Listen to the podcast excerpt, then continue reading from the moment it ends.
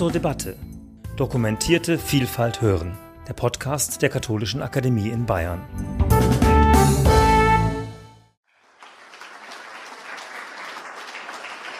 Ja, meine sehr verehrten Damen und Herren, dann begrüße ich Sie alle hier im Saal und zu Hause an den Bildschirmen und Endgeräten, ob Sie nun in einer eigenen angedockten KIB-Veranstaltung wie in Miesbach, herzlich willkommen, oder einfach so im Stream dabei sind, auf dem Sofa, im Büro, beim Bügeln oder wo auch immer, ob allein oder zu mehreren. Hier im Saal sehe ich knapp 100 Personen, darunter einige bekannte Gesichter, Professoren Franz Xaver Bischof und äh, Professor Hartmann von der Uni hier, Geschichte. Professor Sabine Demel war auf der Anmeldeliste, Joachim Unterländer ebenso, also unser Vorsitzender vom Bayerischen Landeskomitee hier, unser bayerischer Städter Karp, wenn man so sagen darf, und auch Prälat Wakenhut, der geistlicher Beauftragter des Landeskomitees war, Hiltrud Schönheit, Christian Weisner von Wir sind Kirche und einige weitere bekannte Gesichter. Ich freue mich, dass Sie alle da sind. Also wir werden definitiv gute Fragen kriegen heute Abend, glaube ich. Wenn ich mir anschaue, wer so alles hier versammelt ist und im Chat werden es ja noch viel, viel mehr sein. Ja, also herzlich willkommen hier heute zu unserem Themenabend der Katholischen Akademie in Bayern und der KIB Bayern, kann man sagen, zum synodalen Weg, auf dem wir Bilanz ziehen und nach vorne schauen wollen. Das ist in dieser Frage beides mit drin. Was hat der synodale Weg verändert? Dafür begrüße ich Dr. Irme Stetter-Karp und Professor Dr. Thomas Söding. Irme Stetter-Karp ist promovierte Pädagogin. Ihr Berufsleben hat sich weitestgehend in der Diözese Rottenburg-Stuttgart abgespielt. Sie hatte Leitungsfunktionen in der Jugendarbeit, in der Erwachsenenbildung und bei der Caritas inne. Im November 2021 wurde sie dann zur Präsidentin des Zentralkomitees der deutschen Katholiken gewählt, also zur obersten Repräsentantin des Laienapostolates in Deutschland und somit auch zur Co-Präsidentin des bereits laufenden synodalen Weges. Wegs. Thomas Söding ist Professor für Neues Testament an der Universität Bochum und als solcher ein gern gesehener und gehörter Referent hier in unserer Akademie. Seine wissenschaftliche Arbeit können wir jetzt hier nicht angemessen würdigen, aber wenigstens sein ökumenisches Engagement und seine Beratertätigkeiten im Vatikan seien kurz genannt. 2021 wurde er zum Vizepräsidenten des ZTK und auch zum Vizepräsidenten des Synodalen Wegs gewählt. Damit haben wir heute Abend zwei höchstrangige VertreterInnen aus dem Präsidium des Synodalen Wegs bei uns zu Gast, quasi das halbe Präsidium, die Laienhälfte, wenn man so sagen darf. Und damit ist gewährleistet, dass wir einhalten können, was wir in der Ausschreibung versprochen haben, nämlich authentische Einblicke und Einschätzungen aus erster Hand. Herzlich willkommen und besten Dank, dass Sie beide live und leibhaftig heute Abend bei uns sind. Schön.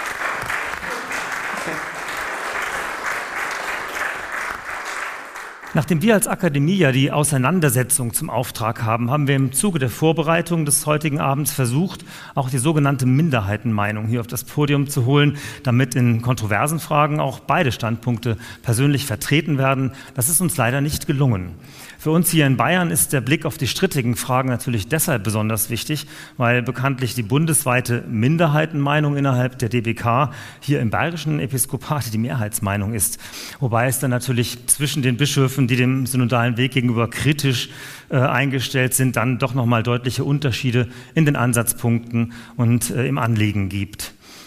Leider haben wir mehrere Absagen erhalten, und zwar dezidiert auch mit dem Hinweis, dass ein öffentliches Gespräch zum gegenwärtigen Zeitpunkt wenig sinnvoll erscheint. Ich denke, wir werden ganz sicher zu einem anderen Zeitpunkt diesen Faden wieder aufgreifen. Es kann ja nicht sein, dass die Lager, die in unserer Kirche unterschiedlicher Meinung sind, auf Dauer nicht miteinander öffentlich diskutieren. Andere Methoden oder ein anderer Kairos werden uns da ganz sicher weiterbringen. Davon bin ich fest überzeugt. Für den heutigen Abend sehe ich überhaupt gar kein Problem darin, dass wir mit zwei entscheidenden Verantwortungsträgern Trägern des synodalen Wegs ein Podium haben, das bekennend hinter diesem Projekt steht. Schließlich hat es in vielen Fragen breite Konsense hervorgebracht und Sie beide haben uns wahrlich genug zu sagen, um damit einen Abend bis zum Rand zu füllen. Ich habe mir allein schon mehr Fragen notiert, als wir überhaupt äh, durchbringen können und dann kommen mir noch die Fragen von Ihnen aus dem Saal und aus dem Chat hinzu. Sie beide werden es mir aber bitte nicht krumm nehmen, dass ich als Moderator zwischendrin immer mal wieder die öffentlich geäußerte Kritik am synodalen Weg zur Sprache bringe. Ganz unabhängig davon, wie ich selber denke, sehe ich meine Aufgabe so ein bisschen jetzt auch darin, diese kritischen Gedanken präsent zu machen. Und so spiele ich heute Abend auch ein wenig den Advocatus Diaboli äh, oder den Advocatus Dei, je nachdem, auf welcher Seite man darauf schaut. Also los, ich möchte also in dieser ersten Stunde der Veranstaltung noch einmal den Weg abschreiten, den die Kirche in Deutschland zurückgelegt hat, und zwar in vier Schritten. Wir schauen zuerst auf den Beginn dieses Weges, seinen Auslöser und die Art, wie dieser ganze Prozess aufgegleist wurde. Zweitens befassen wir uns damit, wie gearbeitet wurde, mit den Methoden und auch mit Methodenkritik. Drittens blicken wir auf die Ergebnisse in wichtigen Einzelfragen und viertens ähm, schauen wir nach vorne. Wie geht es weiter auf dem Weg zu einer Kirche mit, ich sag mal, systemisch implementierter Synodalität? Ja, blicken wir also zurück zum Beginn. Die MAG-Studie stand am Anfang. Es kam dann eine Anfrage der Deutschen Bischofskonferenz an das ZTK, einen Weg gemeinsam zu gestalten. Es gab Verhandlungen über die Satzung, auch durchaus kontrovers. Äh, dann gab es einen Beschluss, wie man das gemeinsam gestalten möchte. Und meine erste Frage ist, wenn ich Sie jetzt fragen würde, ob sich das bewährt hat, wäre ja natürlich klar, was Sie sagen. Ich frage, wenn es noch einmal von vorne losginge, würden Sie was anders machen? Würden Sie die Chance ergreifen zu sagen, an der oder jener Stelle würde ich rückblickend sagen, hätte man das Konzept anders aufstellen können? Bitte sehr, Frau Stetter-Karp. Ja, ich antworte ähm, mit zwei Sätzen. Der erste, ich würde wieder so machen, dass wir auch als ZDK inhaltlich verhandeln. Mhm. Hätten wir das nicht getan, dann hätte es das Frauenthema nicht explizit gegeben, sondern nur so vielleicht wabernd implizit. Was würde ich heute anders machen im Rückblick? Und ich glaube, da kann ich sagen, wir auch äh, als Verantwortliche im ZDK, ähm, das ist das die Hürde der Zweidrittelmehrheit. Ich will nicht beurteilen, ob das damals anders möglich gewesen wäre und will das auch nicht als Kritik an den äh, Verantwortlichen zu dieser Zeit, an meinem Vorgänger Professor Sternberg und an Kardinal Marx verstehen, sondern will das auch nicht zu leicht machen, im Sinne von, es ist immer leicht, im Rückblick zu sagen, wie es noch klüger gegangen wäre. Aber die Erfahrung hat uns doch gelehrt, dass das eine ordentliche Hürde ist. Mhm. Und da wollen wir weiterkommen an der Frage. Wo würden Sie die ansetzen, wenn Sie. Ah, auf Augenhöhe, so wie es gefragt war, auf Augenhöhe. Sagt sich ja so leicht, aber ist halt so schwer in einer Kirche, die so systemisch verortet ist. Was würde auf Augenhöhe bedeuten, dass 50 Prozent unter den Bischöfen und 50 Prozent unter den anderen oder? Nein, mir geht es jetzt um äh, die Frage ähm, der Abstimmungsquoren und hm. da würde ich mir wünschen, dass jeder Mensch eine Stimme hat, unabhängig Einfach vom Amt. eine Versammlung, ein Ergebnis. Ja, gute Beratung, egal, lange Beratung. Wie sich die Bischöfe und die Laien auf die Pro- und Kontrastimmen verteilen. Ja. Mhm. Möchten Sie etwas anmerken, was, was ja, es war, anfangs anders äh, gemacht hätten? Diese äh, Entscheidung kam ja von der Bischofskonferenz mhm. und war äh, letztendlich ja ein Eingeständnis. Ehrlich gesagt, noch nicht ein Schuldeingeständnis, aber schon ein, ähm, eine Wahrnehmung, dass die Handlungsfähigkeit äh, der Bischofskonferenz bei diesem schwierigsten Punkt in der äh, Geschichte der ähm, katholischen Kirche äh, nach dem Zweiten Weltkrieg, ähm, dass die Handlungsfähigkeit sehr eingeschränkt war äh, und dass man von daher sich neu aufstellen äh, musste. Und ich persönlich denke, dass eigentlich bis zum Schluss diese, ähm, dieses Eingeständnis nicht von allen geteilt wurde, sodass immer wieder versucht wurde, sozusagen ganz bestimmte Privilegien, die aber eigentlich Teil des Problems und nicht der Lösung äh, sind, geltend äh, zu machen. Ich glaube, es war wichtig für die katholische Kirche in Deutschland, diese Chance, die es war, zu nutzen. Es ist ein fortlaufender äh, Prozess. Wir haben gelernt, wir würden vieles nicht mehr machen, aber wir haben jetzt auch durch die Weitung des äh, Blickes äh, in die ganze katholische Kirche und auch nochmal speziell in Europa gesehen, wir haben die richtigen Themen identifiziert. Und ich meine, dass auch die Richtungen wenigstens angezeigt worden sind, in denen es Lösungen braucht. Mhm.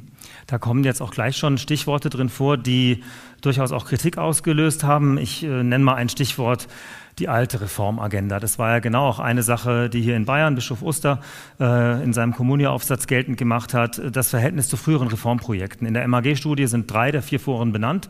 Was nicht drin war, war die Frauenfrage. Und er macht das also geltend, um zu sagen, da sieht man doch, es geht gar nicht nur um die MAG-Studie, sondern es geht im Grunde um die Reformagenda, die der Laienkatholizismus seit 50 Jahren versucht voranzutreiben. Also so ein bisschen auf dem Ticket noch weitere Dinge mitzubehandeln. Wie würden Sie, was würden Sie dem entgegnen?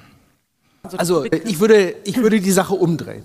Äh, ich, ich meine, dass sich gezeigt hat, dass es einen unglaublichen Reformstau in der katholischen äh, Kirche gibt. Und warum gibt es diesen Reformstau? Sehr, selbstverständlich kann man den jetzt äh, unterschiedlich äh, bestimmen. Ähm, meines Erachtens hat die äh, Bischofskonferenz ähm, doch sehr lange Zeit nach außen hin den Eindruck zu erwecken versucht, wir gehören zusammen, wir sitzen in einem äh, Boot, zwischen uns äh, passt kein Blatt Papier. Aber das war nur möglich durch Ausblendung. Äh, wie häufig habe ich ähm, in politischen, in innerkatholischen, in ökumenischen ähm, Dialogen gehört, darüber können wir nicht sprechen, weil.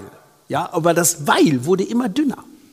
Ja, und jetzt sind wir sozusagen an dem Punkt gekommen, wo einfach, also wegen äh, dieses Missbrauchssystems ist völlig klar geworden äh, ist, es ging nicht mehr so weiter wie bislang, also musste man an die Themen äh, heran.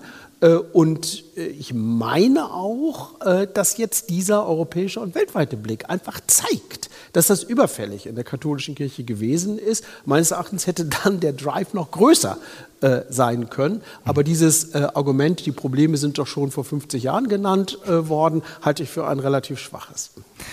Ja gut, man kann es natürlich genauso gut auch rumdrehen und sagen, ne, es ist ja gerade das Schlimme, also solange sie nicht gelöst werden, werden sie auch nicht von der Agenda kommen. Das ist, wird ja in beiden Richtungen auch, auch öffentlich geäußert.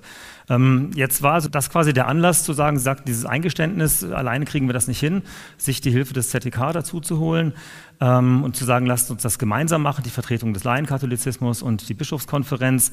Ähm, und da gab es dann natürlich auch aus bestimmten Ecken, sage ich mal, durchaus Kritik am Vertretungsanspruch des ZTK.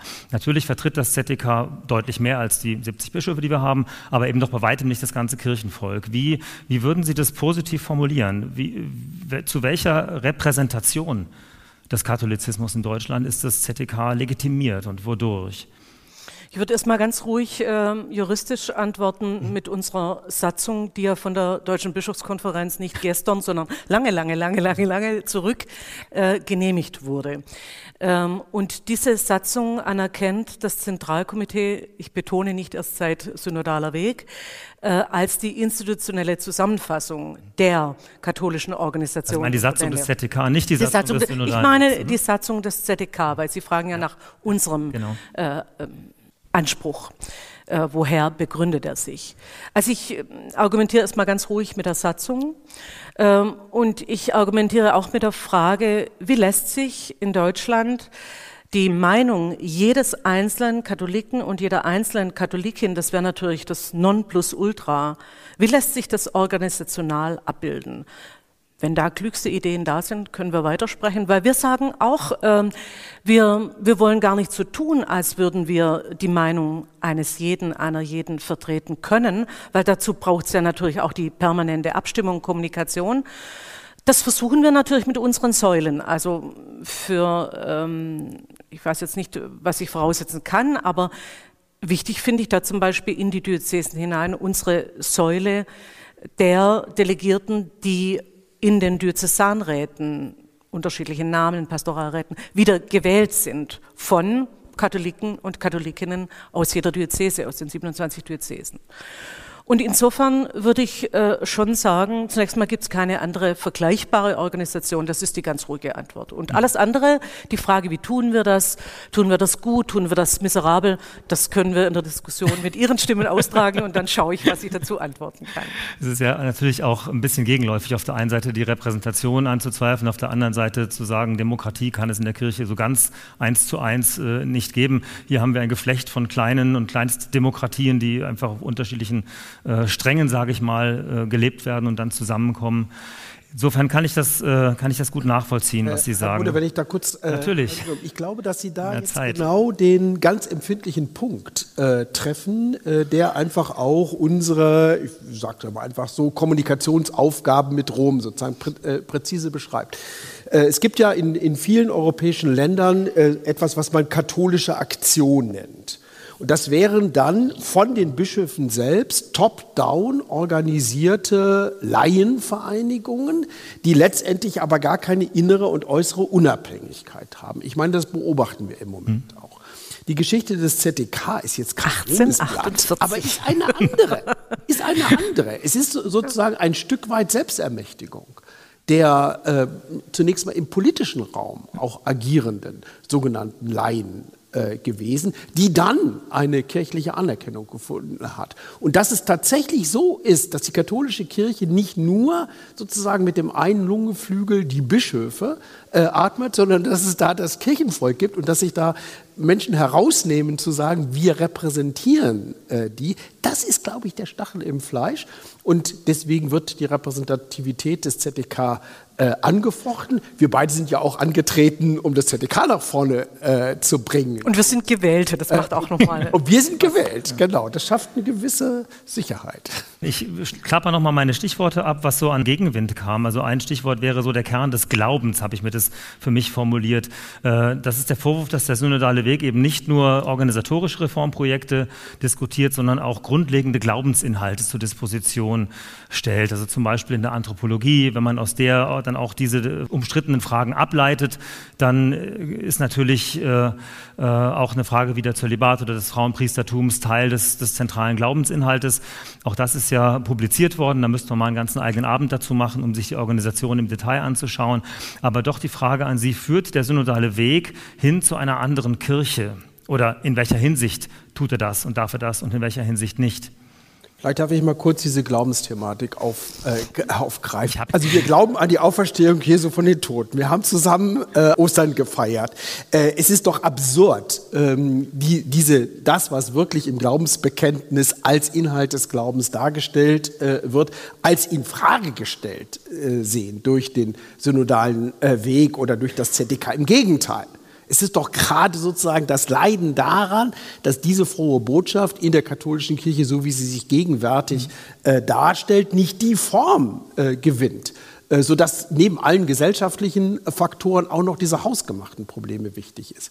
Ich sehe eine ganz andere Schwierigkeit, dass wir nämlich auf einmal sozusagen Ethik und Kirchenverständnis hochziehen, als ob das die Dogmen aller Dogmen wären. Und darin sehe ich eigentlich den äh, Grundfehler des Katholizismus äh, nach der Aufklärung, sich über Moralisierung und über Institutionalisierung sozusagen selbst zu äh, mhm. ermächtigen. Und das ist, ein, das ist ein großes Problem. Und Ach. genau deswegen müssen diese Themen bearbeitet werden, damit man tatsächlich auch das Evangelium einfach deutlicher wieder sehen kann. Aber faktisch ist es ja so, dass, dass es unsere aktuelle gültige Rechtslage ist, dass diese Strukturfragen durch das Erste Vatikanische Konzil zum Glaubensgut erhoben wurden und dass damit eben, zumindest nach unserem geltenden Kirchenrecht, in Rom entschieden wird, was zum Glaubensgut gehört und was nicht. Wir hatten das ja hier in unserem äh, sehr breit gelesenen Heft aus der, zur Debatte, ist Rom reformierbar? Herr Professor Bischof äh, lächelt, äh, war daran beteiligt, äh, auf, auf, versucht auf den Punkt zu bringen. Also das, äh, eigentlich ist das doch der Status, in dem wir uns befinden. Ja, aber die Frage ist ja, äh, wie dieser Graben zwischen der Lebenswirklichkeit der Menschen. Ich rede jetzt von denen, die zu dieser Kirche noch halten. Und am Beispiel Sexualmoral, Katechismus, dem Katechismus, wie da eine Veränderung zustande kommt. Wenn da immer quasi die einzige Antwort ist, es ist, wie es ist, ja gut, dann ist ja die Frage, ähm, woher kommt dann irgendeine Bewegung und auch wenn ich nicht Theologin bin, ich habe 40 Jahre in dieser Kirche gedient, ähm, also war beruflich äh, auch in Wahlämtern, äh, war mein ganzes Leben in dieser Kirche tätig, auch ehrenamtlich über die ganzen Jahrzehnte parallel. Und von daher, so viel weiß ich auch. Äh, ganz ohne Veränderung ging es jetzt 2000 Jahre auch nicht. Ja. Das ist sicher ein, ein, äh, starkes Argument. Wir haben ja auch tatsächlich Fälle, wo, wo Dogmen im engeren Sinn sich mal verändert haben. Oder Monogenismus ist immer dieses schöne Beispiel, wo Dinge auch mal gerne äh, nicht so stark kommuniziert werden, damit man das nicht so merkt. Oder wo man dachte, dass es ein Dogma ist. Ja. Und im Nachhinein hat man festgestellt, es war doch nur der jeweilige Zeitgeist. Mhm. Und darf ich noch einen Satz sagen äh, zu der Frage, was kommt da für ein Muster entgegen? Also ich sage deshalb Muster, weil ich schon unterscheiden würde, wenn jemand, der mich näher kennt, zu mir als Mensch, als Frau sagen würde, du, ich nehme wahr und ich erlaube mir das Urteil, du glaubst zu wenig, zu wenig tief oder was auch immer, dann würde ich damit, würde ich mich als Christin damit auseinandersetzen wollen und mich fragen wollen, oh, wo habe ich denn da einen dunklen Fleck oder so. Äh, wenn es aber als Muster daherkommt und der Delegitimierung des Weges dient, dann frage ich natürlich, was ist das Ziel hinter der Aussage, das seien mehr oder weniger Gläubige? Ja, dann, dann, ja, dann lasse ich es auch nicht ganz an mich ran, weil ich weiß, wie ich glaube. Also, mhm. ohne jetzt so zu tun, als wäre ich da fertig, will ich gar nicht beanspruchen. Aber, ja, das würde heißen, die, die Frage, was zählt tatsächlich zum unumstößlichen Glaubensgut, ähm, die muss in so einem Prozess gestellt werden, weil man darüber un unterschiedlicher Meinung sein darf und weil man auch darüber recht Ja, und vor allem kann sie eben nicht, und das habe ich, im, ich war ja im Forum 4, also äh, Sexualethik, Sexualmoral, bis ich gewählt wurde, habe dort mitgearbeitet, auch schon in der Phase, also bevor quasi die, die Arbeit im synodalen äh, Weg im engeren begann. Ähm, und wenn quasi dann eine Antwort äh, jetzt ohne Name eines Bischofs heißt, das sei eben so mit dem Katechismus und er habe nun mal im Treueeid dieses versprochen, ähm, das zu vermitteln, dass das das Glaubensgut sei und es dann keine weitere Debatte gibt, dann ist das quasi inhaltsleer. Mhm. Und dann wird es schwierig mit Verständigung.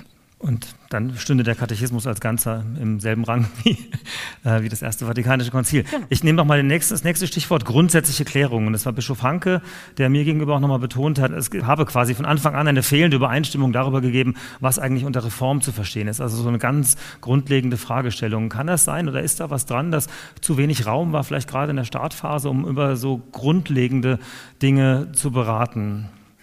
Also meines Erachtens äh, ist diese Kritik unberechtigt. Äh, denn es ist von Anfang an vom Präsidium, das darf ich sagen, weil ich damals auch noch nicht dazugehörte, gesagt worden, wir müssen an zwei Stellen sozusagen nochmal so äh, den Hintergrund beleuchten.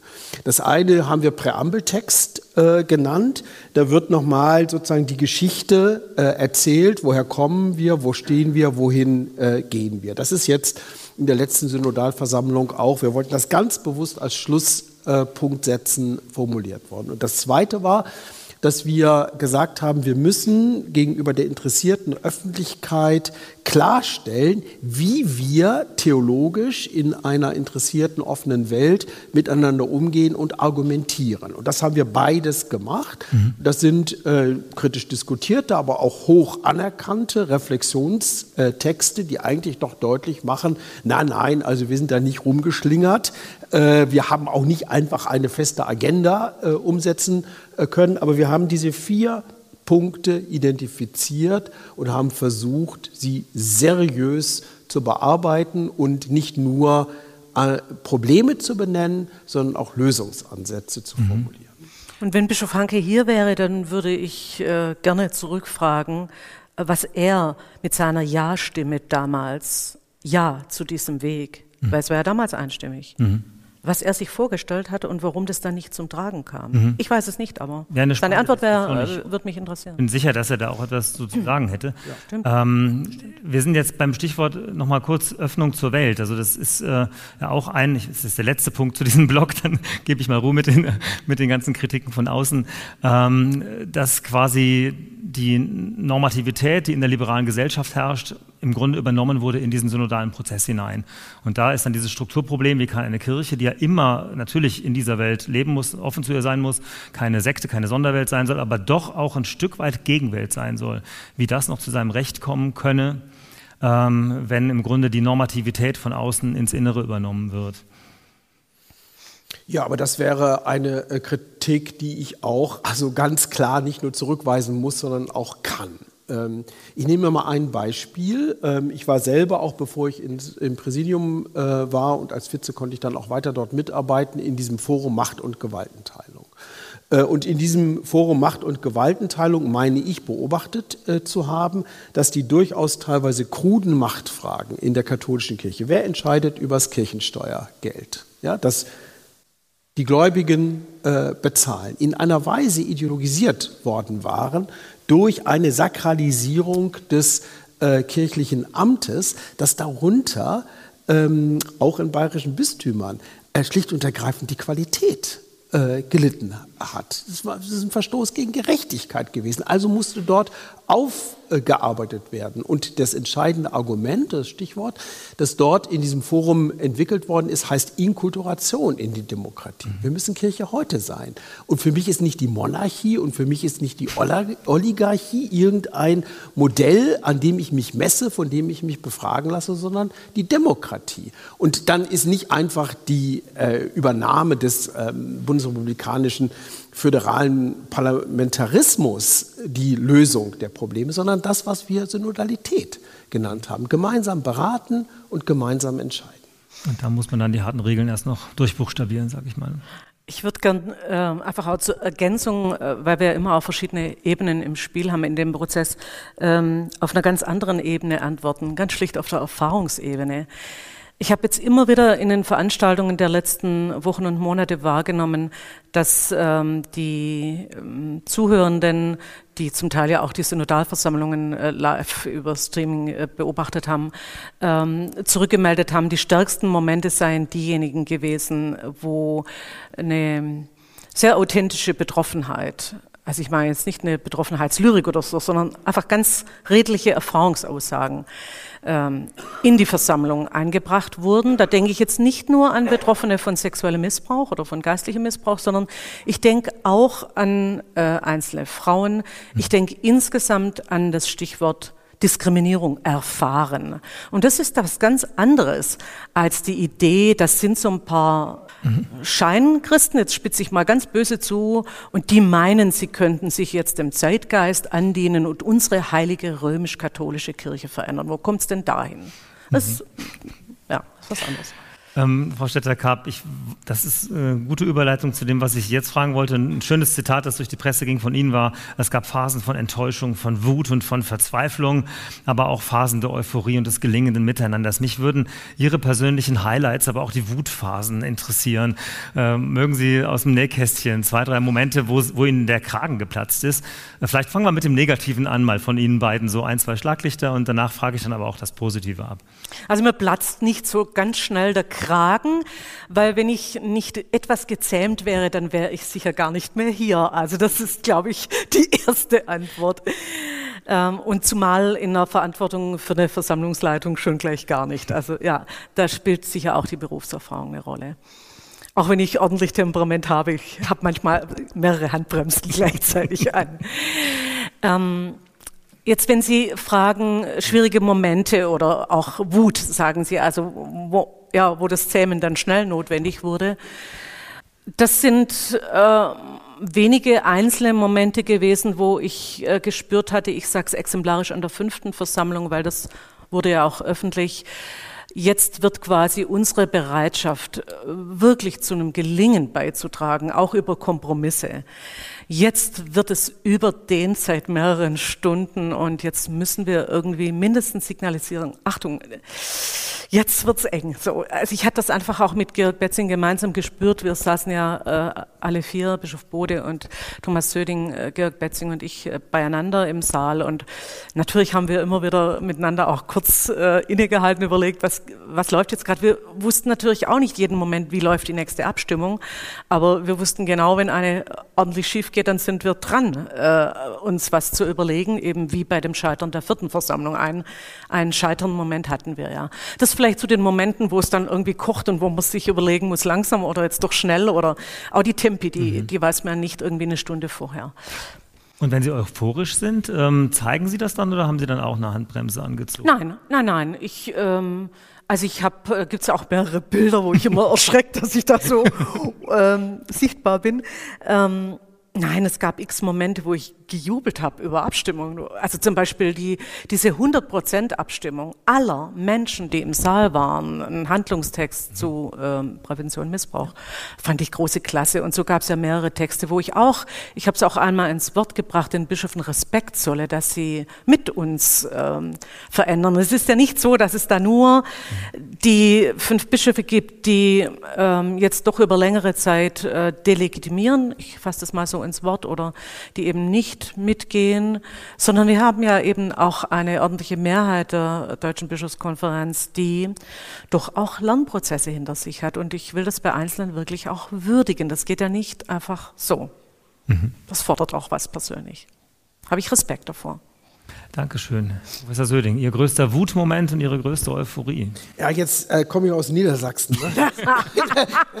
da braucht man ja keine Handbremsen, weil äh, vom Naturell her schon. Nicht so, äh, nicht so äh, massiv und manchmal ärgere ich mich darüber, dass ich dann vielleicht zu analytisch bin in so bestimmten äh, Situationen. Aber Gott sei Dank sind die Temperamente ja auch ähm, unterschiedlich. Ich glaube, sehr ähnlich. Ne? Sehr ähnlich. Äh, wir würden die gleichen äh, kritischen Momente äh, beschreiben, wo das Ganze auch hätte kippen können und wo es dann aber doch auch noch gelungen ist, beieinander zu bleiben und nicht nur einfach zu sagen, schön, dass wir darüber gesprochen haben, sondern einfach nochmal wichtige Zeichen mhm. zu setzen. Ich nehme mal, weil für mich dann eben halt das eine und das andere sehr eng miteinander zusammen gehören, vierte Versammlung, also dass da tatsächlich ähm, ich sage jetzt aus dem Hinterhalt, ähm, äh, ohne dass vorher in irgendeiner Weise die Möglichkeit der Transparenz genutzt worden äh, wäre, doch eine signifikante Anzahl von Stimmen auf der Bischofsbank ähm, gefehlt haben. Im Forum selbst müsste es ja. Das muss ich, ja. das muss ich sagen, das war hart. Das war hart. Ja. Natürlich im Nachhinein auch immer hätte man das vielleicht doch mitkriegen äh, müssen, hätte es noch ein äh, Instrument geben äh, müssen, aber das, das weiß man nicht. Ja, dann war aber ein Turnaround möglich. Und dann haben wir Beschlüsse äh, gefasst, diesen Grundtext äh, zu Frauen in kirchlichen Diensten und Ämtern, ähm, der einigen nicht weit genug äh, geht, der aber doch also ein Commitment ist. Und dann haben wir diesen synodalen Ausschuss äh, beschlossen. Das war strategisch glaube ich, das, der wichtigste Beschluss, mhm. äh, den wir gefasst äh, haben. Also das war möglich. Und jetzt umgekehrt, ähm, es gab diese kritischen Momente bei der letzten Synodalversammlung, weil sich die Vollversammlung der Bischofskonferenz nun mal endlich auch inhaltlich mit Themen beschäftigt hat. Aber ich persönlich, bei allem Respekt vor der Mehrheit, den Eindruck hatte, da entsteht jetzt auf einmal so ein Block, da entsteht eine, eine Fraktion. Ja, das war das eigentlich, was wir vor der Sitzordnung an äh, hatten über, überwinden wollen und vielfach überwunden haben. Mhm. Und dass da sozusagen auf der einen Seite durchaus so was wie eine politische Klugheit im Raum, ich würde es so sagen, äh, war, so weit zu gehen, wie es geht, aber auch zu markieren, wo die Probleme sind. Und die war auf der anderen Seite nicht äh, mhm. gegeben. Da muss ich sagen, da komme ich sehr ins Nachdenken und deswegen bin ich aber auch froh und lasse nicht nach, mhm. äh, dass wir in diese nachhaltige Synodalität weiter hineingehen müssen, um diese Irritationen aufzuarbeiten. Und wenn Sie jetzt so im Ganzen auf Ihre Erfahrungen mit dieser Kernerarbeit über Jahre hinweg schauen, hat der synodale Weg da auch einfach in diesem Miteinander mit den Höhen und Tiefen ähm, unhintergehbare methodische Standards im Miteinander gesetzt? Kann man die benennen? Würden unabhängig von der Satzung bestimmte Fehler einfach nicht mehr passieren, weil wir da durch sind oder wie man es formuliert? Ja, ich glaube, da gibt es ganz ähm, wenige auf den ersten Blick banale Punkte, die oft unterschätzt werden. Ich nenne mal das Stichwort Sitzordnung. Mhm. Das ist, glaube ich, ein Punkt. Ähm, ich selber habe äh, einige Jahre eine äh, Ausbildung, äh, eine Weiterbildung Dialog in ähm, komplexen Organisationen gemacht und von daher sage ich im Rückblick nochmal Ausrufezeichen dahinter. Das war entscheidend wichtig aus meiner Sicht, dass wir im Raum eben nicht eine Block- und Fraktionsbildung in der Sitzordnung abgebildet haben, sondern gewürfelt nach Alphabet und je nachdem, wer dann eben auch direkt da war oder dann manchmal so gesessen, also mhm. schon immer wieder ein Wechsel drin, aber von daher äh, ergaben sich eben auch informelle Gespräche mit Menschen, hm, mit denen vielleicht manche doch nicht ins Gespräch gekommen wären, weil man ja leichter miteinander spricht unter seinesgleichen quasi. Mhm. Das finde ich ein ganz wichtiger Punkt, der wirklich, glaube ich, unterschätzt ist. Und ich glaube, in, in dem Ringen um, was führt jetzt weiter, da glaube ich im Unterschied zu dem Dialogprozess, der da davor war, da war ich nicht unmittelbar beteiligt, will das nicht im Einzelnen beurteilen, aber ich schätze es so ein, dass wir da einen Schritt weiter sind im redlichen Ringen miteinander um mhm. Inhalte. Gerade wenn es um dieses Ringen geht, da kamen ja auch schon mal ähm, ja, ein gewisser Unmut auf in, in, Sachen Transparenz und Öffentlichkeit. Also dieses gemeinsame Ringen äh, braucht ja einen geschützten Raum, wie es auch Papst Franziskus sagt. Und wir, wir kennen das ja alle, dass man abends bei einem Gläschen Wein nochmal anders reden kann, als wenn live gestreamt wird. Ähm, geht uns ja vielleicht heute auch noch so. und, ähm, die, der, der Vorwurf ist ja, dass dadurch quasi ein öffentlicher Druck das stimmt aber nur, wenn man nur ans Plenum denkt, mhm. weil wir hatten das jetzt gerade äh, vor wenigen Tagen mit äh, den Delegationen, die wir eingeladen haben, äh, die wir in Prag kennengelernt haben mhm. bei der Kontinentalversammlung. Und äh, das war dort auch nochmal ein interessanter Moment, etwa jetzt zehn, zwölf Tage zurück, äh, im Gespräch miteinander. Äh, wir hatten ja im Plenum uns entschieden für volle Transparenz, für Öffentlichkeit. Und das, glaube ich, war auch klug so, politisch auch klug so. Auf der anderen Seite hatten wir in den Foren, daran hat unser Generalsekretär zu Recht nochmal gut erinnert, ja eine geschlossene Arbeit. Und er sagt, er weiß, weil er nicht in den Foren mitgearbeitet hat, nichts aus den Foren ähm, auf der persönlichen Ebene oder da, da wurde quasi äh, geschlossen gehalten. Mhm. Und ich glaube, so ein Mix macht auch Sinn. Ja, aber würden Sie denn sagen, dass, oder hat denn nicht äh, der öffentliche Druck doch tatsächlich auch die Atmosphäre und die, die Abstimmungen beeinflusst? Also das ist ja oder naja, wenn das, das so wäre, jetzt, jetzt greife ich mal an, wenn es so wäre, dann hätte es vielleicht bei den Weihbischöfen nicht ganz so viel Enthaltungen gegeben, wie es zuweilen gab. Das finde ich ein Punkt, den habe ich vorher nicht benannt. Das hat mich wirklich wütend gemacht. Mhm. Dass man so einfach, einfach auf eine Taste drückt und nichts argumentiert, nichts gegenargumentiert, so macht und ja, man ist draußen. Das finde ich ist dieser äh, guten Machtfülle nicht angemessen mhm. als Führungskraft. Und das kann aber nicht daran gelegen haben, dass vielleicht doch dann der geschützte Raum eben nicht gegeben war, um solche Dinge auch im Vorfeld äh, zu klären, ohne gleich in ein, zwei Minuten, sage ich mal, vor der Weltöffentlichkeit. Also in so einer Krise dieser Kirche, glaube ich, reicht es nicht aus zu sagen, ich weiß, was ich denke, aber ich sag's euch nicht vor Gottes. Also geht doch nicht. Es gibt da so ein Es gibt da so ein neutestamentliches Wort dafür, das heißt Paresia. Ja. Wenn es drauf ankommt, muss ich freisprechen können. Mhm. Äh, und dass Öffentlichkeit zum Kirche sein dazu äh, gehört. Ja, das ist die Grundidee. Mhm. Das ist die Grundidee, Beteiligung, dass sozusagen der Raum des Reiches Gottes sich öffnet und dass Menschen da rein äh, gehen, gehen können. Ich gehe auch noch einen Schritt weiter und sage, euer Ja sei ein Ja und euer Nein sei ein Nein. Also was soll dieses Rumdrucksen mit, äh, mit geheimen Abstimmungen? Entschuldigung, das ist der Bischof. Selbstverständlich, wenn es um Personalien äh, geht, sind Keine wir für geheime Abstimmungen. Aber hier geht es um Grundentscheidungen der Kirche. Da haben doch die Gläubigen auch ein Recht zu wissen, mhm. äh, wo ihr Führungspersonal äh, steht. Deswegen muss ich sagen, diese Diskreditierung des offenen Wortes irritiert mich. Genauso wie mich irritiert, wie kritisch über Demokratie als einer Lebensform und Herrschaftsform gefordert wird. Das halte ich für brandgefährlich. Gerade jetzt. Gerade jetzt. Gerade Politisch. Absolut. Ähm, also Sie würden sagen, dieser leichte öffentliche Druck ist durchaus heilsam gewesen und es gehört, die Paräsie gehört quasi zur kirchlichen, christlichen Grundhaltung dazu. Es gab ja noch einen anderen Faktor, der von außen auf den synodalen Weg einge, Einfluss, ja, ist die Frage, hatte Einfluss genommen, nämlich äh, die, die, weltkirchliche Ebene, die Stimme aus Rom, die ja auch äh, quasi nicht aus der Versammlung selber kam, sondern immer wieder einmal von außen hereingetragen wurde. Hat das, äh, hat das entscheidenden Einfluss gehabt? Äh, oder ist das, ist das einfach in, in den Diskurs eingeflossen. Zwischen der vierten und fünften Versammlung um den Adlimina-Besuch herum konnte das nicht mehr verborgen bleiben für alle, die offene Augen und offene Ohren hatten, egal ob beteiligt oder nicht, dass Rom seinen Einfluss geltend gemacht hat. Wie hat sich das konkret ausgewirkt? In größerer Angst vor Beschlüssen, in dem Versuch, äh, über die kurz zuvor stattgefundene Vollversammlung der Deutschen äh, Bischofskonferenz nochmal zu schauen, ob man nicht doch nochmal Änderungen in die Texte einpflegen kann. Mhm. Ist ja auch passiert. Ja, also ich sage nicht, dass das nicht auch sein darf, mhm. aber es gab ja alle Möglichkeiten der Beteiligung zu jeder Zeit davor auch. Also von daher ist natürlich schon die Frage, warum kommt es dann und warum kommt es in dieser Form und so weiter.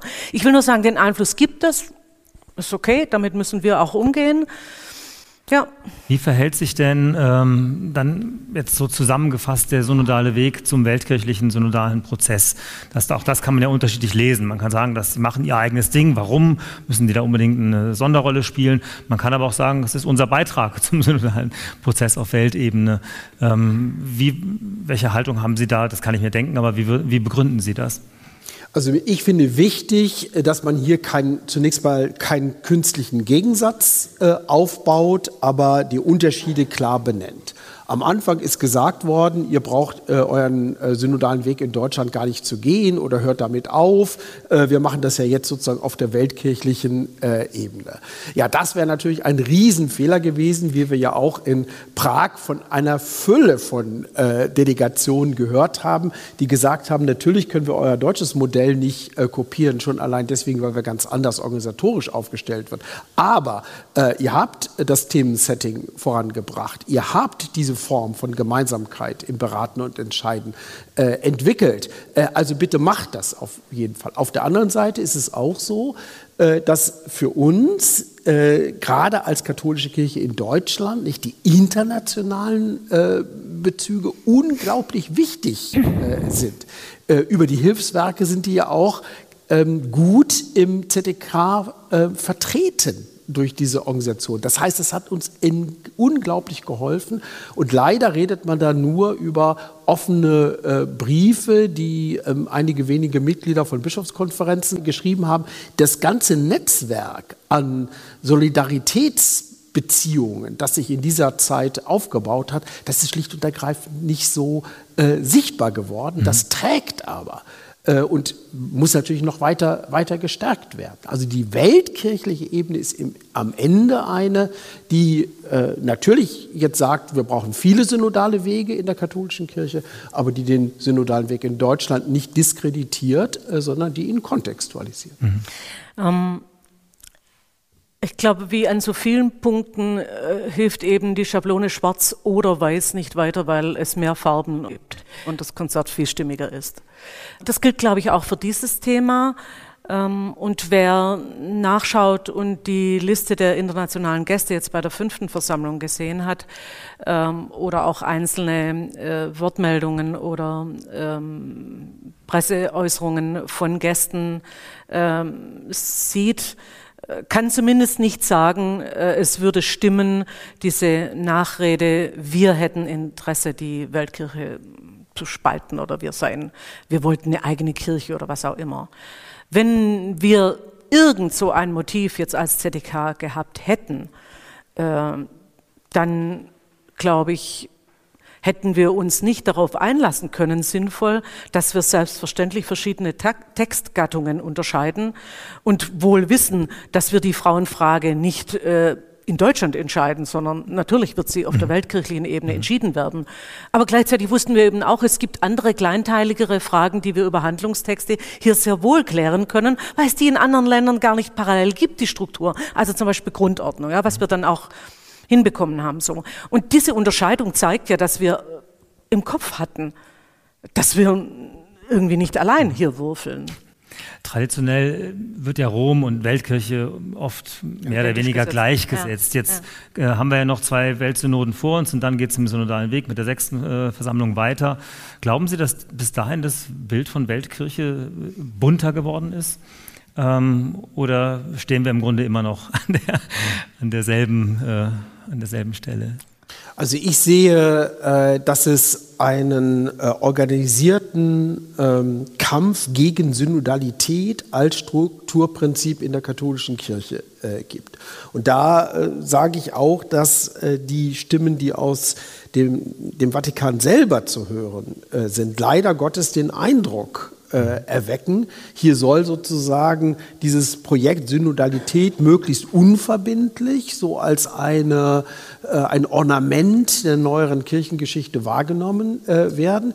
Wohingegen ich an der Stelle äh, den Papst mit seiner Formel von der synodalen Kirche ernst nehmen will. Und ich möchte ihm zugestehen, ich finde es auch gar nicht schlecht, dass er nicht von Anfang an sagt, synodale Kirche ist was ich jetzt aber frage ist, ob tatsächlich, nachdem wir diesen äh, Sammlungsprozess hinter uns haben, ob wir tatsächlich in einen Prozess kommen, um durch Unterscheidung zu Entscheidungen äh, zu kommen. Synodale Kirche heißt für uns dies. Da gab es jetzt heute den ähm, Hinweis, dass äh, nicht nur Bischöfe die äh, Stimme heben äh, dürfen und die Hand heben dürfen und entscheiden äh, dürfen, sondern auch. Die Meldung vom Tage zu unserer heutigen Veranstaltung. So, so ist es, genau. Ja. und sogar, sondern auch sogenannte Laien und, Entschuldigung, ich sag, kann das nur ironisch sagen, und sogar Frauen. Ja? Also leider leben wir ja in einer Kirche, die solche Wendungen sozusagen äh, notwendig macht. Das ist natürlich ein ganz kleiner Schritt. Aber es ist ein wichtiger Schritt, es ist ein systemischer Schritt, weil nämlich jetzt dieser ganze, diese ganze Ideologie zusammengebrochen ist mit dieser einen kleinen Entscheidung. Die Laien dürfen zwar mit beraten, aber am Ende entscheiden nur die Bischöfe. Mhm. Nein, so ist es nicht. Katholisch geht anders. Mhm ein flammendes Plädoyer für Synodalität als ein Strukturprinzip jeder Debatte. Ich äh, frage deshalb jetzt, also ich glaube, die Einzelthemen jetzt durchzugehen, das schaffen wir sowieso nicht, äh, war auch nicht mein Ziel. Ich glaube, dass wir nachher durch die Fragen, die von Ihnen kommen, in der zweiten Stunde noch Zeit haben, auf, äh, auf die Vertiefen. konkreten Fälle, was ist mit, mit Zölibat, mit der hm. Segnung gleichgeschlechtlicher hm. Paare etc. Aber nochmal aufs Ganze gesehen, ähm, ich glaube, im Sinne der Synodalität ist es eine gute Fingerübung, sich zu fragen, was ist stark an der anderen Meinung? Also Synodalität impliziert ja, dass man im Ringen, im Miteinander, im Austausch zu etwas kommt, was nicht irgendjemand vorher schon fertig hatte, sondern was sich im Prozess entwickelt. Also deshalb würde ich jetzt auch bitten, dass die Antwort nicht lautet, jetzt weiß ich noch genau, warum wir immer schon recht hatten, sondern, sondern gab es so eine echte Erkenntnis durch Dialog? Haben Sie äh, von Ihren Diskussionsgegnern durch die Diskussion positiv etwas gelernt? Wo hat die unterlegene Meinung sich positiv auf das Ergebnis ausgewirkt? Können Sie da Beispiele nennen? Wenn Sie auf der inhaltlichen Ebene die Antwort wollen, dann fällt es mir schwerer, ähm, weil es eben von den denen, die ganz andere Meinung haben, diese inhaltliche Auseinandersetzung ja weniger gab. Das ist ja leider unser Kernproblem gewesen im Geschehen. Ähm, ich kann es nur antworten im Forum, weil da mehr Raum war für äh, Austausch, für mhm. Meinungen im Detail. Ähm, ich fand wirklich gut und konnte es sehr, zunächst mal sehr gut hören und auch ein Stück beeindruckt ähm, in einer Situation, wo ein Bischof im Forum deutlich machte, wie stark er in der Loyalität sich gebunden sieht. Das kann ich zunächst mal auch wirklich nehmen, weil natürlich gehört Loyalität auch zu einer Organisation, die so lange existieren will und immer noch einen missionarischen Auftrag vertritt. Ja, braucht es ja auch so ein Gefüge. So, äh, ich kann gar nicht viel mehr sagen. Ich will nur sagen, da ist ein Moment, den erkenne ich an und dann hätte ich mir wahnsinnig gewünscht, dass wir auf der inhaltlichen Ebene dann mhm. weitersprechen können. Und das gab es eben leider nicht in Fülle. Herr Söding, haben Sie so als Fingerübung, haben Sie irgendwo profitiert von der Meinung, gegen die Sie waren? So würde ich das jetzt gar nicht, äh, gar, nicht, äh, gar nicht formulieren. Ich würde aber sagen, Herr Budde, ein paar Grundentscheidungen müssen getroffen werden. Mhm. Ja, und da gibt es keinen Kompromiss, sondern da muss man sagen, so oder so. Also haben wir ein systemisches Missbrauchsproblem in der katholischen Kirche oder nicht? Gibt es einen Missbrauch des Missbrauchs durch unsere Agenda oder ist das ein ernstzunehmender Versuch, tatsächlich die Macht, das Machtgefüge, die Rede von Sexualität, die Rollen innerhalb äh, der äh, Kirche neu zu beschreiben? Und da äh, glaube ich, sind die eigentlichen Differenzen. Und da bin ich der Meinung, da sollte man die klar herausarbeiten mhm. und sich auch positionieren. Ich will aber einen anderen Moment äh, sagen, äh, einfach so aus dem Nähkästchen plaudernd. Ich hätte ja schon gesagt, dass ich äh, in dem Forum 1 ähm, mit äh, diesem Grundtext unter anderem über Macht- und Gewaltenteilung ähm, befasst gewesen bin. Und da gab es eine erste äh, Version, da haben dann auf einmal äh, auch schon die durchaus reformorientierten bischöflichen Mitglieder in diesem Forum gesagt, wo bleiben wir eigentlich? Und da war mir deutlich geworden, ja, wir hatten äh, vielleicht, also als diejenigen, die so einen ersten Textentwurf gemacht haben, wir hatten vielleicht einen gewissen Fehler gemacht, äh, dass wir nämlich äh, praktisch den Text so geschrieben haben, als ob das Bischofsamt selbstverständlich wäre. Und wir hatten nicht mitgenommen, dass sich ja das Bischofsamt selber auch äh, verändern muss. Wenn man jetzt auf der anderen Seite die Rechte äh, des Kirchenvolkes, der Pfarrgemeinderäte, der Kirchenvorstände, der Diözesankomitees und wie die alle heißen, sozusagen stärken will. Das war äh, ein Signal, da würde ich sagen, ja, ist angekommen, haben wir verstanden, haben wir versucht zu bearbeiten. Jetzt ist es natürlich dann wieder bei Einzelnen äh, nicht genug äh, des Ganzen äh, gewesen. Äh, aber diese Arbeit, die in diesen geschützten Räumen der Foren stattgefunden hat, war ganz häufig ein solcher Versuch, äh, nochmal zu hören, was mitzunehmen, aber diese Grundentscheidungen sich nicht ähm, mhm. sozusagen verwischen zu lassen. Lassen Sie uns doch in den letzten zehn Minuten vor der Pause noch mal ein bisschen in die Glaskugel schauen. Es gibt jetzt einen äh, synodalen Ausschuss, der den, die Einrichtung eines synodalen Rates vorbereiten soll. Da gibt es aber ein klares Stoppschild aus Rom. Wie geht das weiter? Versandet das oder wird es diesen synodalen Rat mit Entscheidungsbefugnis geben? Wir sind, wenn ich jetzt wir sage, meine ich die Mehrheit der deutschen äh, Bischöfe und wir als ZDK sind entschieden, den Synodalen Ausschuss zu konstituieren. Er hat ja nicht nur die Aufgabe, den Synodalen Rat vorzubereiten, sondern auch andere Aufgaben. Ich nenne exemplarisch, äh, wir haben ja aufgrund der Fülle der Arbeit, die in den Foren war, gar nicht alle Texte äh, überhaupt ins Plenum gebracht. Die Forenvorsitzenden mussten mit ihren Gruppen entscheiden in der Schlussphase, was ist uns noch so wichtig, dass wir es unbedingt reinbringen und was halten wir vielleicht im Moment auch zurück. Von daher wird der synodale Ausschuss auch sich damit befassen müssen, was tun wir jetzt mit den Texten, die schon erarbeitet sind. Äh, werden die hier weiter bearbeitet, werden die woanders hin verlinkt und und. Mhm. Also insofern, ich will nur sagen, äh, es ist eben nicht nur äh, Vorbereitung synodaler Rat. Ähm, ja, Punkt. Also den Ausschuss wird es auf jeden Fall geben, den Rat auch? Also ja, den wird es. Glaskugel. Also, also da, das ist, äh, Herr Budde, das ist beschlossen. Ja. Es ist beschlossen mit äh, den notwendigen Mehrheiten. Es ist sogar doppelt beschlossen, weil das bereits in dem Grundtext Macht- und Gewaltenteilung äh, steht und weil eben halt auch dieser spezifische, Entschuldigung, wenn ich jetzt zu viel Jargon sage, Handlungstext, ähm, ein synodaler Rat für die katholische Kirche in Deutschland, ähm, weil der auch beschlossen ist.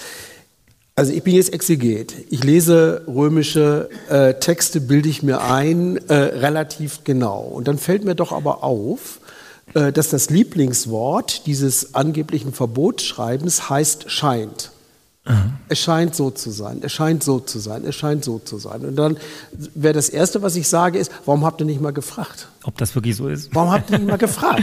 ja, warum ja. müssen sozusagen fünf Bischöfe einen Brief schreiben, den mhm. nur sie kennen, den selbst der Vorsitzende der Deutschen Würde heißen, dass die römischen Stoppschilder den Rat, so wie er werden soll, gar nicht betreffen. Und das ist dann ein die scheinen, nächster Punkt. Die weil wir scheinen, Herr Budde, zu denken, dass es eine Art sozusagen ja. äh, äh Funktionärsoberbehörde für die katholische mhm. Kirche äh, gibt, der gegenüber die Bischofskonferenz weisungsgebunden ist. Nein, das würden wir vom ZDK übrigens übrigens auch nicht akzeptieren. ja? Nein, wir brauchen sozusagen diese Aha. synodalen Steuerungselemente mhm. und die werden wir haben. Nächster Punkt, Bischofswahlen in Paderborn. Doch einfach, wie es immer war, Nein, jetzt schon anders als früher, mhm. äh, weil nämlich, äh, das sind, hat ja verschiedene Phasen, mhm. diese Bischof. Entschuldigung, wenn ich jetzt, äh, das, das ist sozusagen mein Forum in Anführungszeichen, auch ein bisschen, ganz bisschen auch mein Text. Ähm, wir sind in, im preußischen Konkordat anders unterwegs als in Bayern. Ne? Also in Bayern war ich sehr irritiert äh, von der ersten Nachricht aus Bamberg, äh, in der es auf einmal hieß, beim bayerischen Konkordat gilt aber der Synodalbeschluss nicht.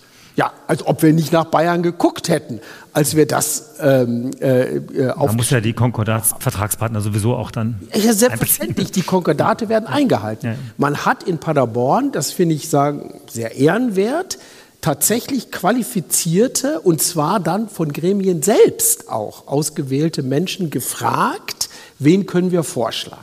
So, und jetzt stehen wir allerdings in der, wie ich finde, völlig unnötigen Situation, äh, dass durch eine neuerliche Intervention auf einmal von römischer Seite her gesagt wird, das päpstliche Geheimnis sei irgendwie in äh, Konkurrenz zum Konkordat zu sehen. Das ist nicht mhm. so. Ja, es, Nächste äh, wir, wir, also da, da brauchen wir diese Musterordnung oder bleiben wir dran. Nächster Punkt, Umsetzung war, glaube ich, einer der häufigsten Begriffe in der Berichterstattung nach der, der fünften Versammlung. Jetzt muss es in die Umsetzung gehen. Ähm, wann und in welchem Zeithorizont und in welcher Einheitlichkeit wird uns, dürfen wir auf diese Umsetzung hoffen? Also ist das dann demnächst wie bei uns äh, von Kanton zu Kanton verschieden, wie man so sagt, oder äh, müssen wir uns an eine Ungleichzeitigkeit gewöhnen oder kann man jetzt, egal wo man in Deutschland Katholik ist, hoffen, dass da auch was passiert? Wir haben uns längst an die Ungleichzeitigkeiten gewöhnt. Das stimmt natürlich. Also ich weiß nicht, ob Sie eine deutsche Diözese kennen, die exakt genauso äh, alle äh, Regeln hat wie die nächste. Es, einzelne vielleicht, aber auf jeden Fall, wenn Sie alle anschauen, es gibt unterschiedliche Praxen und ähm, das sind wir alle längst gewöhnt. Ähm, so und dann gibt es den Vorwurf, wir würden das jetzt massiv vergrößern. Also zumindest ist es nicht unser Ziel. Jetzt Ihre Frage war Umsetzung. Das kommt ganz drauf an, jetzt was das für eine Materie ist. Ich sag mal Überraschung, Grundordnung mhm. ähm, in allen Diözesen umgesetzt per jeweiligem Amtsblatt.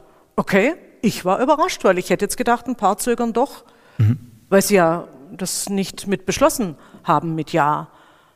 Interessant. Also es wäre jetzt interessant ja. am Podium, wenn einer äh, der Bischöfe da wäre, die das verneint haben beim Beschluss, das ist ja öffentlich, wer wie gestimmt hat, äh, zu fragen, ja, und warum jetzt doch umgesetzt? Fragezeichen. So, also insofern die Umsetzung zunächst mal, würde ich sagen, en gros liegt sie bei den Bischöfen. Und natürlich sagen wir, wer Ja sagt, ähm, steht auch in einer gewissen Pflicht, mhm. seinen Gläubigen gegenüber ähm, den nächsten Schritt zu tun. Wir werden das beobachten. Ähm, wir haben uns vorgenommen, das innen im ZDK wirklich auch gut zu kommunizieren. Mhm. Wer macht gerade was und da ein Stückchen Controlling dahinter ja. zu legen. Mal sehen. Wie steht es denn mit der Wirksamkeit dieser Umsetzung? Also eine Frage, die mich wirklich umtreibt, ist, wenn jetzt tatsächlich das, was in Deutschland gemacht werden kann, in Deutschland gemacht wird und die anderen Fragen auf weltkirchlicher Ebene, vielleicht auch von anderen Kirchen aus anderen Ländern, äh, eine Dynamik erhalten, hat sich das Zeitfenster, in dem Reformen helfen könnten, den Exodus aus der Kirche aufzuhalten, nicht längst geschlossen. Also hilft es dann am Ende auch noch oder ja. müssen wir uns eingestehen, dass, dass, es, äh, dass wir dann vor uns selber besser stehen können, aber letztlich nicht sagen können, ob es noch nach außen irgendetwas, irgendetwas aufhalten kann an dieser Implosion, mit der wir es gerade zu tun haben? Ja. Also ich muss sagen, ich hatte nie, äh, auch persönlich nicht die Idee, dass unser Hauptzweck sein würde, dass wir es schaffen, irgendwie jeden Menschen, der oder die ähm, in der Abwägung steht, zu gehen oder zu bleiben, dass wir das alles retten würden. Das ist, glaube ich, auch zu linear gedacht, weil die mhm. Motive auch unterschiedlich sind. Es ist ja nicht nur äh, der Reformstau, sondern äh, möge es bei den einen ein finanzieller Grund sein, bei den anderen Jüngeren vielleicht, dass sie schon vom Elternhaus her gar nicht mehr so hineingewachsen sind und so weiter. Ich glaube, es ist vielschichtig. Deshalb hilft auch nicht eine Antwort äh, für alles, erschlägt alles. Ähm, deshalb wäre wäre ich da zurückhaltend. Aber natürlich ähm, ist es schon unser Interesse, für die Zukunft dieser Kirche möglichst viele Menschen mhm. auch weiter motivieren zu können. Und deshalb äh, sind solche Fragen, wie sie in den Foren bearbeitet wurden, keine zufällige. Sie entstanden aus der Frage, was in der katholischen Kirche besondere mhm ähm, Hintergründe und Ursachen sind für Missbrauch. Und insofern geht es um Antworten zu Missbrauch. Und an der Stelle müssen wir genauer hinschauen, siehe Zollitsch. Also brauchen wir noch mehr Belege für die Frage, dass das auf Dauer nicht so gehen darf. Mhm. Damit sind wir um 18.59 Uhr kurz vor Ende der ersten Runde angekommen. Ich finde, es ist wie im Flug vergangen. Wir haben am Schluss noch eine Frage an Sie beide, auf die Sie bitte mit einem Wort, genau genommen einer Zahl, antworten. Auf einer Skala von 1 bis 10. Ähm, die Reaktionen auf den synodalen Weg jetzt nach der Gesamtbilanz äh, gehen ja von grundstürzend und Kirchengeschichte geschrieben bis hin zu weniger geht nicht. Ähm, Skala von 1 bis 10. 1 heißt, weniger geht nicht, 10 heißt, Reformstau ist aufgelöst. Wo würden Sie Ihre, Ihre Note platzieren? Also Sie fragen, wie wir einschätzen, ja, was Sie erreicht persönlich, ist. wo von 1 bis 10 stehen wir äh, zwischen grundstürzend Kirchengeschichte geschrieben, Reformstau aufgelöst, wäre eine 10, oder eigentlich fast nichts passiert, halber Millimeter? Jede Zahl ist für mich eine falsche, weil es eine ja. Zahl ist.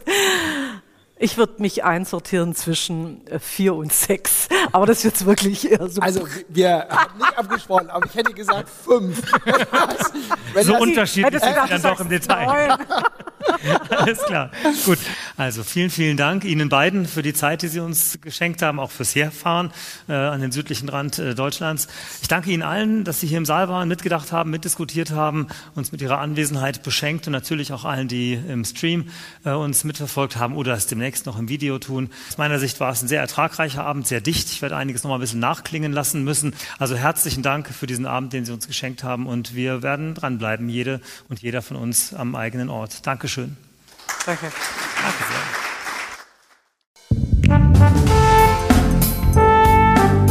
Sie hörten zur Debatte Dokumentierte Vielfalt hören, der Podcast der Katholischen Akademie in Bayern.